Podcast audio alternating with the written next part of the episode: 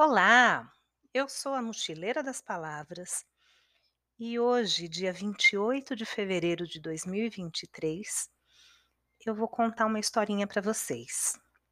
Há 23 anos, eu aguardava ansiosamente a vinda da minha primeira filha. O ano era 2000, ano bissexto, e sim, ela nasceu no dia 29, ou como ela prefere dizer, o amanhã de ontem que não é hoje. Bem, na falta do dia 29 neste ano, eu resolvi gravar hoje uma homenagem à minha eterna criança. Afinal, nossos filhos crescem, traçam seu próprio caminho. E esse poema que eu lerei agora, um poema de Ricardo Reis, parece bastante com um lindo conselho de mãe.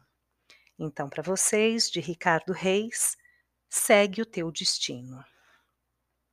Segue o teu destino, rega as tuas plantas, ama as tuas rosas, o resto é a sombra de árvores alheias. A realidade sempre é mais ou menos do que nós queremos. Só nós somos sempre iguais a nós próprios. Suave é viver só. Grande e nobre é sempre viver simplesmente. Deixa a dor nas aras como ex-voto aos deuses.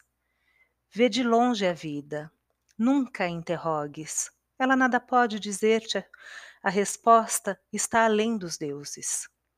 Mas serenamente imita o Olimpo no teu coração. Os deuses são deuses, porque não se pensam.